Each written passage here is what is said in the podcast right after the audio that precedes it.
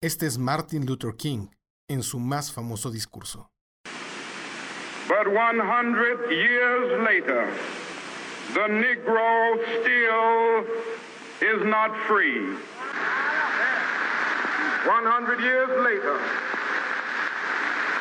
the life of the Negro is still sadly crippled by the manacles of segregation and the chains of discrimination. 100 years later, the Negro lives on a lonely island of poverty in the midst of a vast ocean of material prosperity. 100 years later,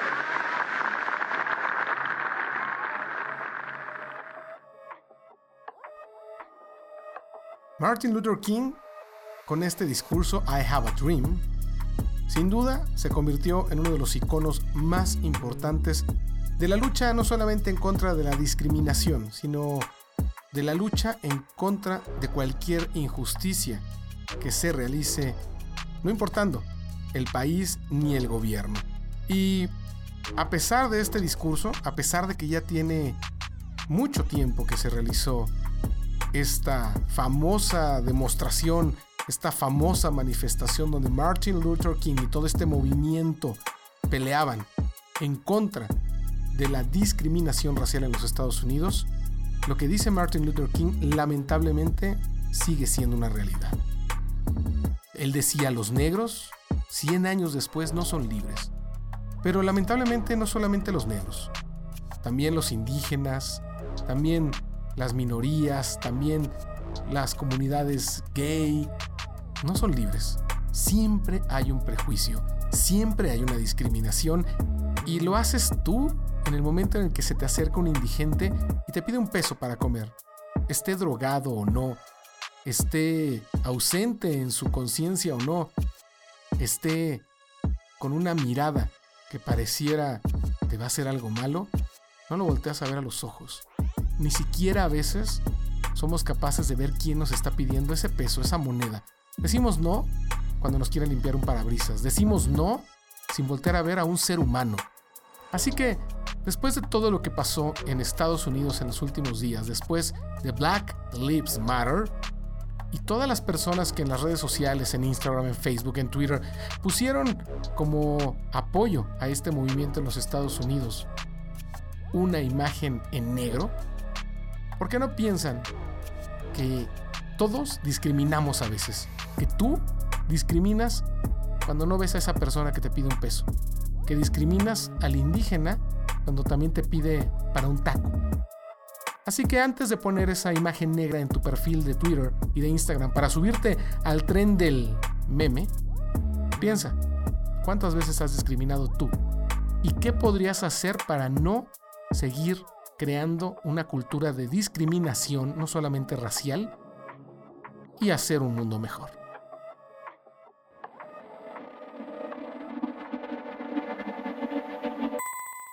esta semana en Pixeles. Llega un smartphone que te dirá si tienes fiebre o no, el gadget para esta era de COVID.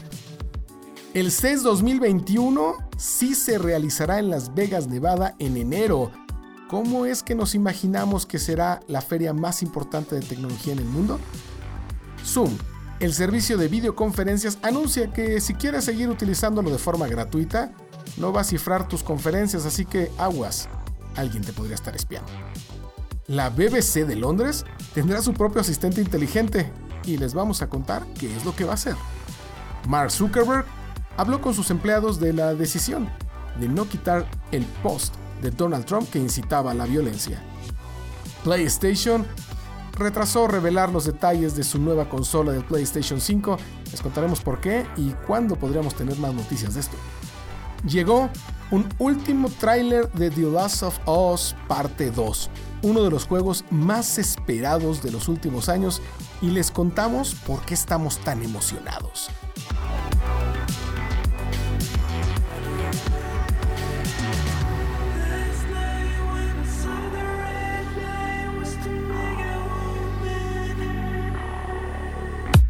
Esto es eh, Un Momento de Tecnología. Esto es Pixeles, un podcast para hablar de lo último de la industria de la tecnología, cultura geek y videojuegos.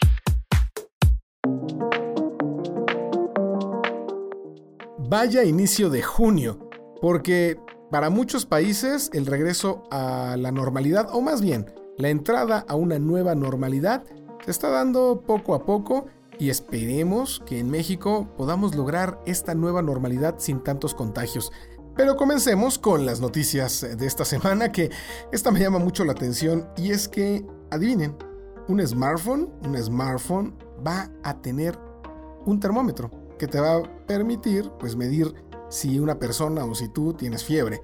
Quien anunció esto es Huawei mediante su división Honor, que ahora para el lanzamiento de sus nuevos Honor Play 4 y Honor Play 4 Pro, que no tienen un gran diseño o tal vez no tendrán unas características que nos hagan querer salir corriendo para comprar uno, el Honor Play 4 llega con una herramienta para tomar la temperatura de las personas.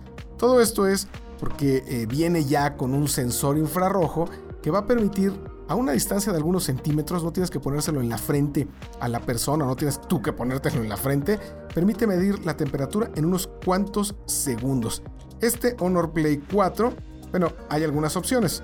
Viene con 6 o 8 GB de RAM y 128 GB en el disco duro o en la memoria interna, por llamarle así, una batería de 4300 mAh, carga rápida, en fin, es un buen teléfono, no sabemos cuánto va a costar, pero es interesante que Honor, que es la división como de gama media de Huawei, sea el que ya va a tener, gracias a que mantiene el sensor infrarrojo, la posibilidad de medir la temperatura, la fiebre. Un gadget o una idea en un gadget que no está nada mal pensada. Imagínense a los ingenieros de Huawei en Shenzhen diciendo, ¿y ahora qué hacemos? O en Londres, en el centro de diseño, ¿cómo le ponemos? ¿Qué, qué le damos de nuevo? Ah, y si le ponemos algo que todo mundo está pidiendo sin que se den cuenta, porque a donde llegas, no sé ustedes, en una oficina, en algún eh, centro comercial donde esté abierto todavía algún supermercado, porque en México están cerradas las tiendas, te toma la temperatura, lo cual se ha convertido ya en una cuestión común para poder acceder a cualquier lado. Bueno, ahora con un teléfono vas a poder tomar la temperatura, lo cual elimina un mercado importante que son los termómetros. Tal vez no va a ser tan preciso, pero te va a dar una referencia de tu temperatura y creo que es una de las mejores ideas que he escuchado en un gadget. También por ahí escuchamos ya de aplicaciones, hubo una aplicación que se desarrolló hace poco para el Apple Watch que te va diciendo si estás lavándote las manos de manera adecuada, el tiempo que se necesita, que son 20 segundos aproximadamente de estar enjabonando bien las manos, las palmas de las manos, eh, el dorso de las manos, todo absolutamente. Samsung también anunció que está lanzando una aplicación que te va a estar diciendo si te lavas bien las manos y recordándote constantemente que te laves las manos de forma adecuada. Así que un teléfono que te mide la temperatura, que te dice si tienes fiebre o no, creo que es una de las mejores opciones y de las mejores ideas que podrían eh, darse en estos momentos de pandemia, porque las marcas van a estar pensando en qué le ponen a sus gadgets, qué van a hacer ahora que les permita vender más y que se adapten a esta nueva normalidad, a esta nueva realidad en la cual usar cubrebocas, lavarse las manos, saber si tu temperatura no está pasando los 38 grados, es fundamental. Y en vez de estar comprando otro gadget, qué mejor que te lo incluyan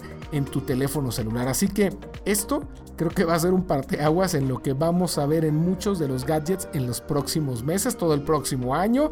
Y lo que vamos a platicar en este momento tiene que ver justamente con tecnología y COVID y cómo en un gran evento vamos a necesitar de este y muchos otros gadgets. Mientras eso sucede y mientras platicamos ahorita de lo que viene, si quieres un teléfono con esta característica, pues espérate a que llegue este Honor.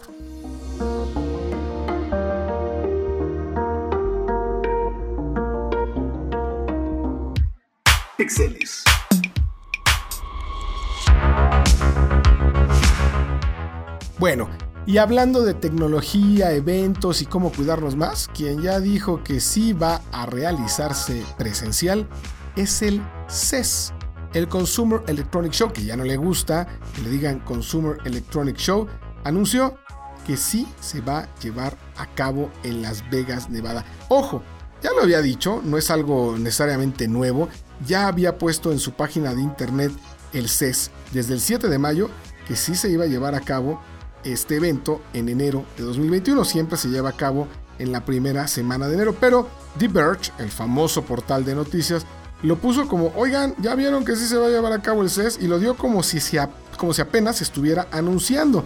La realidad es que fue desde el 7 de mayo y The Verge rectificó e incluso en la nota puso eh, la CTA, que es la compañía, digamos, que se encarga de organizar el CES, eh, ya lo había anunciado desde el 7 de mayo, no desde esta semana, rectificó, pero se hizo viral que lo pusiera The Verge. El grupo detrás del CES, la Consumer Technology Association, pues dijo que va a tomar medidas especiales para que se pueda llevar tanto físico como digitalmente el CES. Normalmente el CES, imagínense para que se den una idea de lo importante que es, reúne a unos 175 mil asistentes en los cuatro días que dura. Un lugar que también ya se ha convertido no solamente en donde se presentan los últimos gadgets, sino también los avances de la industria automotriz. Antes se juntaba con el show del automóvil en Detroit, pero decidieron ya mover el de Detroit al verano, tal vez un poco presionados por el CES. Y aunque no se llevó a cabo este año, el de Detroit seguramente el próximo año llegará también hasta el verano. ¿Qué es lo que piensa hacer la CTA para llevar a cabo el CES 2021? Desde sanitizar, desde estar tomando la temperatura constantemente, desde que se use cubrebocas, aunque no han dicho que será obligatorio, tal vez sí no permitir que se salude de mano las personas, pero es un lugar donde hay miles y miles de personas circulando todo el tiempo. No me imagino cómo es que el CES va a ser sin tantas personas. A lo mejor un día de prensa, pero un día de prensa segmentado en el cual puedas acceder un ratito, una mañana y después otros en la tarde, o incluso hasta dos días de prensa, no sería mala idea. ¿Qué más va a ser el CES de 2021? No solamente es el centro de convenciones de Las Vegas, es también los otros centros de convenciones chiquitos, o más o menos chiquitos, que hay en los hoteles como el Mandalay Bay, como el Venetian, prácticamente todos los hoteles en Las Vegas tienen un centro o un lugar donde puedes hacer convenciones y ahí las marcas en los últimos años han llevado muchas de sus presentaciones, digamos, para hacerlas en corto, solamente para algunos, con cita. ¿Qué va a pasar con esos lugares? ¿Qué va a pasar con esos venues, como se les llama? Y no solo eso, también está la vida social alrededor del CES. Todos los que hemos ido al CES sabemos que siempre hay una cena, que siempre hay una comida, que siempre hay un desayuno, en el cual te reúnes no solamente con los que vas o con los ejecutivos de las compañías que te invitan a platicar con ellos de sus nuevos lanzamientos y hacer relaciones públicas, sino que tu grupo se une a otros grupos de otros países, de otras compañías y los restaurantes están a reventar. Las reservaciones son imposibles de conseguir si no las haces prácticamente desde un año antes. ¿Qué va a pasar? Cómo van a los restaurantes, también a medir que no van a poder estar llenos, va a ser más difícil hacer este tipo de reuniones o viviremos un CES sin esas reuniones, sin esa vida social, sin las fiestas de las grandes marcas, los clubs, los antros de Las Vegas se llenan de fiestas privadas de todas las compañías. Ya no se van a poder hacer como se hacían antes. Ya no te van a poder invitar al Cirque de Soleil, ya no te vas a poder ir a algún espectáculo de Las Vegas de magia o de los artistas que hacen su residencia ahí. Va a ser un CES muy extraño. Porque la CTA, si bien está diciendo que el CES, es decir, el evento de tecnología, va a tener medidas, Las Vegas como ciudad también va a tener que tener muchas medidas de higiene si no quiere convertirse en el centro del rebrote del COVID-19 en Estados Unidos. Y es que hay también por ahí noticias, salieron desde hace un tiempo, que el CES de este año, el CES 2020, pudo haber sido el foco de inicio de la infección en Estados Unidos, porque llegó gente, personas de todo el mundo, especialmente de China, especialmente tal vez de zonas cercanas a Wuhan, que fue el epicentro de esta pandemia, y pues se antoja complicado que se haga este CES de manera normal. Yo creo que sí hay que ir, yo creo que sí hay que estar, para nosotros que somos periodistas que llevamos años cubriendo el CES, tenemos que estar ahí, pero ojo, no estoy seguro que todos tendremos la confianza de asistir como otros años, pero CES 2021, hasta el momento, si todo sale bien, sigue adelante.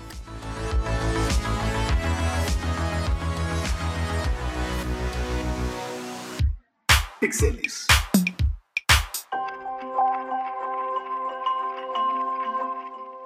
Bueno, y una de las aplicaciones o de los softwares que más popularidad ganaron en los últimos meses fue Zoom. Y es que las videoconferencias se convirtieron en la nueva normalidad para tener reuniones de trabajo, reuniones con amigos, reuniones con familia. Bueno, Zoom, como ya lo saben, tuvo muchos problemas de seguridad, era fácil hackearlo, se podía meter cualquiera si encontraba la combinación correcta de letras y de números que no era tampoco tan difícil de adivinar, a conferencias o a videoconferencias donde no estaban invitados y algunos compartían su pantalla y no les quiero decir lo que compartían, compartían de todo. A una diputada eh, que estaba realizando un webinar aquí en México, entraron y le pusieron porno enfrente de otros legisladores y de otras personas. Bueno, pues Zoom, después de que ha dicho que ya mejoró su seguridad, que ya está haciendo todo lo posible para que no pase absolutamente nada de este tipo de intrusiones, anunció que si quieres el cifrado punto a punto, es decir, si quieres una eh, experiencia segura en Zoom, vas a tener que pagar. Porque la versión gratuita de Zoom ya no va a tener este cifrado punto a punto, es decir, ya no va a ser tan seguro. Algo que no fue tan bien recibido porque lo único que están haciendo es querer pues, obtener más dinero. Ok, es un negocio. Pero decirlo así, en estos momentos, no está tan bien, ¿eh? En declaraciones que dio a Bloomberg, Eric Yuan, el CEO de Zoom, dijo que los usuarios gratuitos pues no van a contar con esta característica que pues impide la supervisión de las comunicaciones. Incluso el FBI o cualquier otro gobierno podría intervenir fácilmente estas comunicaciones. Así que pues hay que, hay que pagar si lo que quieres es estar seguro de que nadie más te va a estar escuchando. Y esto no estoy tan seguro que va a ser también recibido. Creo que no entienden los de relaciones públicas de Zoom a veces que hay que pensar en el escándalo o la gente que va a decir, ah, sí, ah, bueno, pues hay otros que sí son gratuitos y que a lo mejor puedo seguir usando y que me van cierto cifrado o por lo menos son más seguras. Ahí está Google Meet, que es bastante bueno, lo recomiendo muchísimo. Nosotros lo usamos para hacer incluso programas de televisión. Así que hay opciones, ¿eh? Esa es una de muchas. Así que Zoom, ¿quieres que paguemos por el cifrado? Mm, gracias, pero no gracias. Mejor nos vamos con otra opción que serán seguras y que tal vez en una de esas ni nos cobran. Pixeles.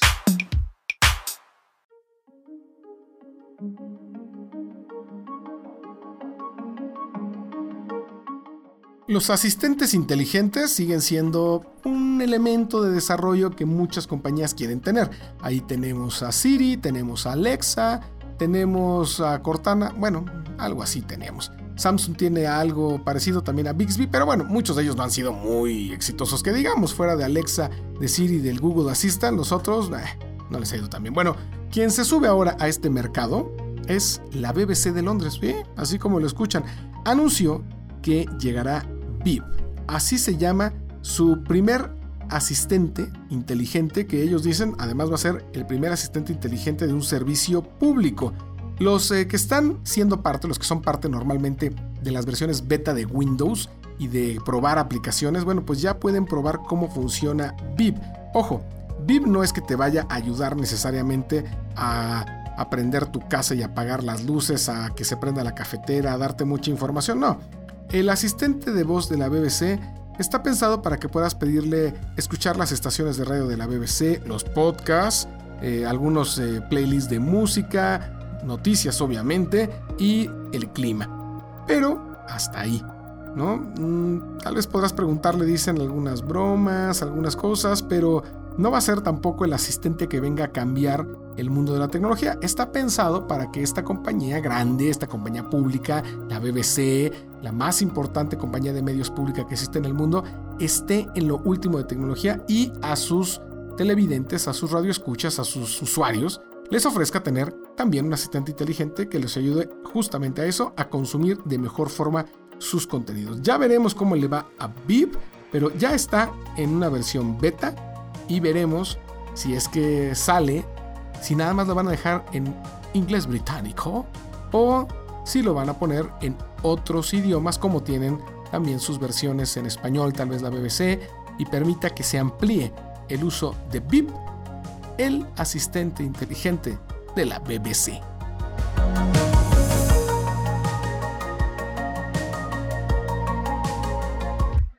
Pixeles.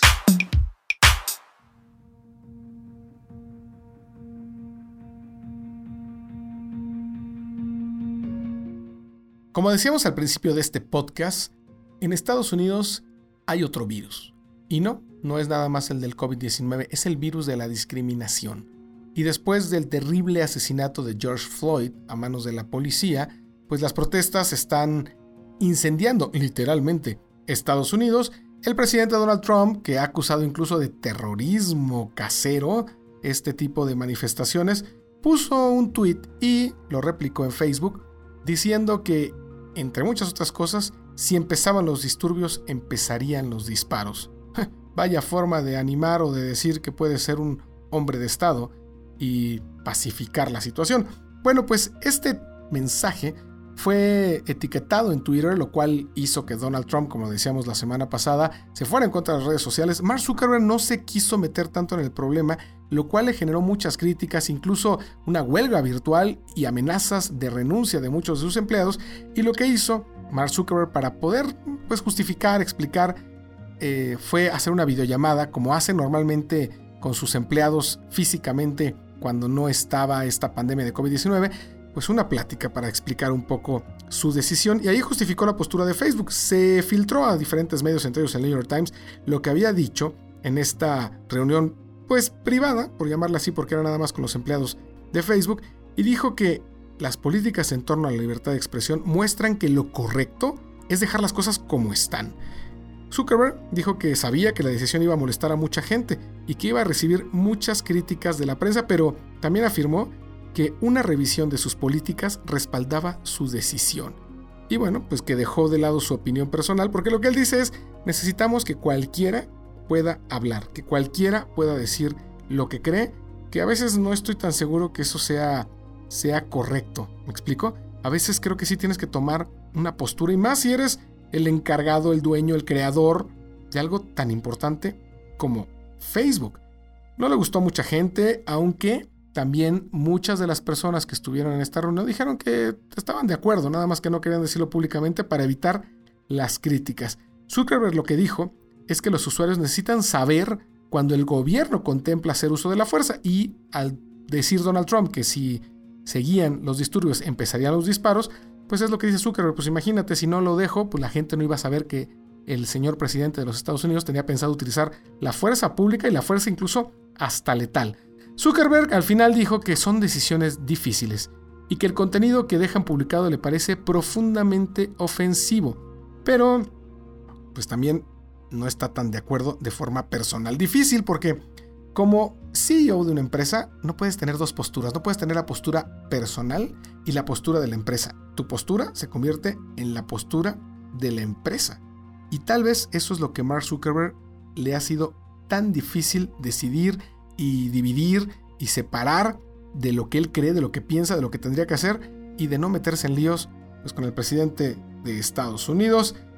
Los empleados, bueno, pues manifestaron su descontento en Facebook, en Twitter, en LinkedIn, en todas partes. Vaya lío de relaciones públicas y de política interna en el que se metió Mark Zuckerberg, pero esto es nada más el umbral de lo que seguramente vamos a ver en las elecciones de Estados Unidos con tweets, con post incendiarios de Donald Trump y tal vez de otros candidatos y veremos si esta política de dejar las cosas porque es importante que los demás sepan lo que está pasando, la continúa no nada más con Donald Trump, sino con otros personajes.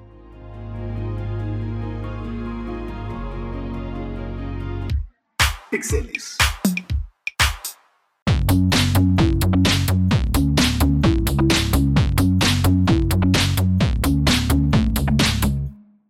Ya sé que muchos de ustedes estaban emocionados con ya saber más de PlayStation 5, que el 4 de junio era la fecha en la cual íbamos a conocer más de los juegos y tal vez de detalles del diseño y de qué más iba a tener esta consola, pero no va a ser así.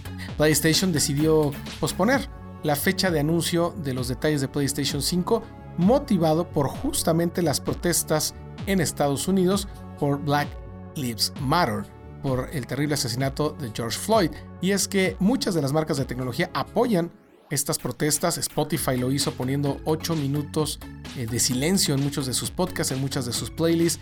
Amazon también eh, dijo que no estaba de acuerdo. En fin, muchas, muchas de las eh, compañías Apple con Apple Music y PlayStation también lo hizo en su Twitter. Y parte de esta forma de apoyar fue decir que no era el momento de que se distrajera la atención de cosas más importantes como las protestas. Así que decidió posponer la presentación de detalles de PlayStation 5, pero no dijo cuándo vaya a volver a hacer este evento lo cual dejó muy tristes a muchos gamers alrededor del mundo que tal vez no les interesa lo que está pasando en Estados Unidos, pero nos debe interesar a todos lo que está pasando en Estados Unidos, como decíamos y hemos dicho durante todo este podcast, no es una cuestión de discriminación racial en los Estados Unidos, es una cuestión de discriminación en cualquier parte. En fin, PlayStation ya se nos cuecen las habas por saber qué es lo que va a tener ese PlayStation 5, con saber los juegos. Se han filtrado ya muchos de los títulos en las revistas que ya tenían listas sus ediciones con los detalles que les dio PlayStation con embargo, pero no sabemos cuándo será, si en las próximas semanas o nos retrasemos tal vez un mes o cuándo. PlayStation hará un evento virtual donde tendremos más detalles. Lo cierto es que esperamos que lo que no se retrasa sea el lanzamiento, la llegada a las tiendas tanto de PlayStation 5 como de un nuevo Xbox que inauguran la nueva era del gaming con consolas que tendrán soporte para 8K, que tendrán retrocompatibilidad con incluso eh, juegos muy muy viejos de consolas muy muy pasadas, pero pues todo eso no lo sabremos de PlayStation hasta después de que se calmen las cosas en los Estados Unidos y vean sensato que es un buen momento para hacer un anuncio de entretenimiento, un anuncio de este tipo. Y creo que estuvieron bien. Creo que está bien lo que hicieron. Yo creo que no era el momento. Yo creo que se iban a ver muy insensibles más en Estados Unidos. Pero sin duda también es momento de seguir adelante, de caminar, ya sea por COVID, ya sea por racismo, ya sea por todo, sí tomar conciencia, no podemos parar todo el tiempo. Esperemos muy pronto las noticias de PlayStation. A mí ya se me cuecen las habas realmente por conocer más detalles de la nueva consola de Sony.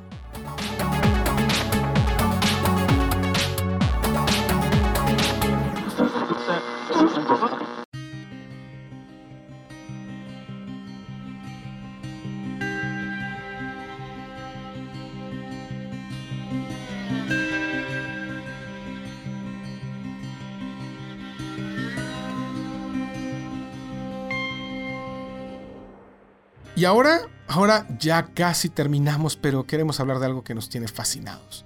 Llega The Last of Us parte 2. Para los que no conocen de esto, The Last of Us es un juego que es un parteaguas en el mundo de los videojuegos, con una gran historia desarrollada por Naughty Dog, por el director Neil Druckmann, que independientemente de que nos lleva a un, a un mundo post-apocalíptico con un virus, para variar, que convierte a las personas en algo así como zombies, pero no son zombies, más bien como infectados, como una cosa mutante, eso no es lo importante, no es un juego donde vas eh, reventando a todo mundo, donde nada más piensas en acabar con los zombies o con los monstruos, no, es una historia bien contada, una historia de paternidad, de amor, de odio, de decisiones difíciles, de Joel, y de Ellie, los personajes que se convirtieron en clásicos del mundo de los videojuegos. Ojo, un videojuego adulto, un videojuego serio, un videojuego que cuenta con la música increíble de Gustavo Santaolalla, que hace unos años que entrevisté a Gustavo Santaolalla,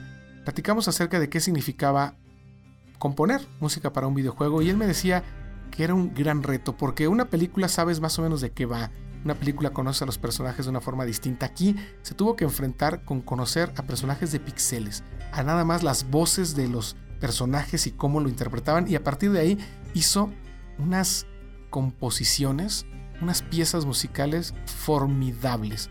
Gustavo Santaolalla es uno de los genios más importantes de la música actual y regresa para The Last of Us Parte 2 con música original. Bueno, The Last of Us Parte 2 ya reveló un tráiler, un tráiler CGI, es decir, un tráiler no con gameplay, digamos, fuera de todos los que se han revelado, que se ve impresionante.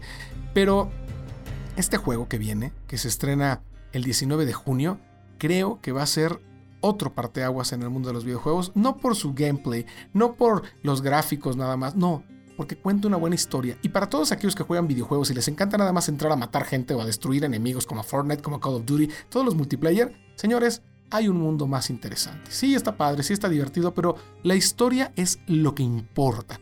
Los videojuegos son arte.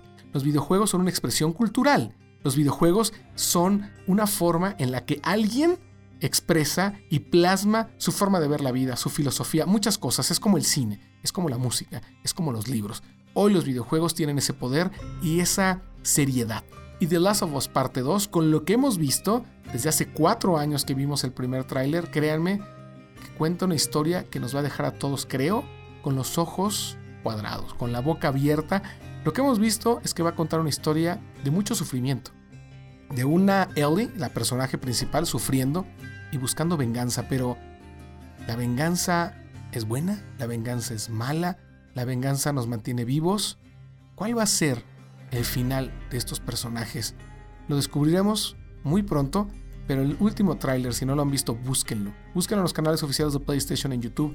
Es una maravilla, es una joya y créanme, si quieren jugar un videojuego que les deje algo, que les emocione, que les, que les haga sentir algo diferente, no solamente entrar a disparar porque hay que disparar, porque hay que jugar con otros, porque hay que conectarse con una diadema y estar horas y horas platicando con tus amigos de una estrategia. Sí, que bueno, está muy bien.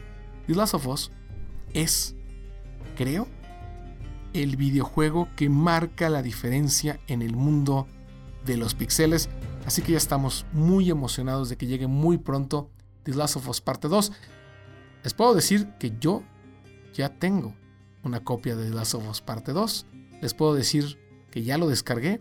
Y les puedo decir que estoy muy contento de que en unas semanas les pueda decir mucho más, porque no puedo decirles más. Pero ya, tenemos The Last of Us Parte 2. Y en un par de semanas, ustedes también podrán disfrutar de, creo, el mejor y el más fuerte candidato a juego del año.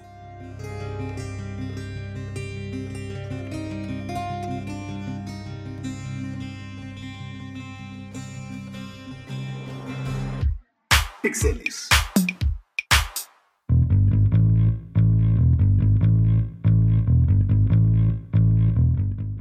Se termina este Pixeles, muchas gracias a todos los que llegaron hasta el final de este Pixeles. Vamos a estar eh, jugando y experimentando con la mejor duración para este podcast, si son 20, si son 30, si son 40 minutos, pero creo que esta vez abordamos muchísimos, muchísimos temas. Gracias, gracias a todos ustedes por escuchar este Pixeles y nos escuchamos la próxima semana con más de cultura geek, con más de videojuegos, con más noticias de tecnología y ya veremos cómo nos va con la nueva normalidad. Por cierto, muy rápido, eh, AstraZeneca anunció, la farmacéutica, que junto con el gobierno de, de Gran Bretaña, de UK, de United Kingdom, ya están listos para en septiembre tener una vacuna para distribución y que esta vacuna pues va a ayudar a terminar con esta pandemia.